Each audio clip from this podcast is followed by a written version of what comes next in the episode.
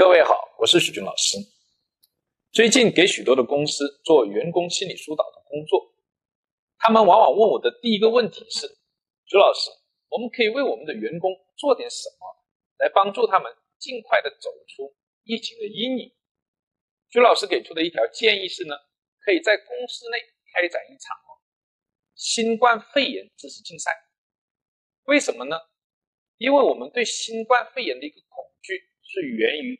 未知、不了解、不熟悉，新冠肺炎突然出现，还传染的这么快，还会死人，所以很害怕。那我们进行一场知识竞赛，把它搞搞清楚，弄弄明白。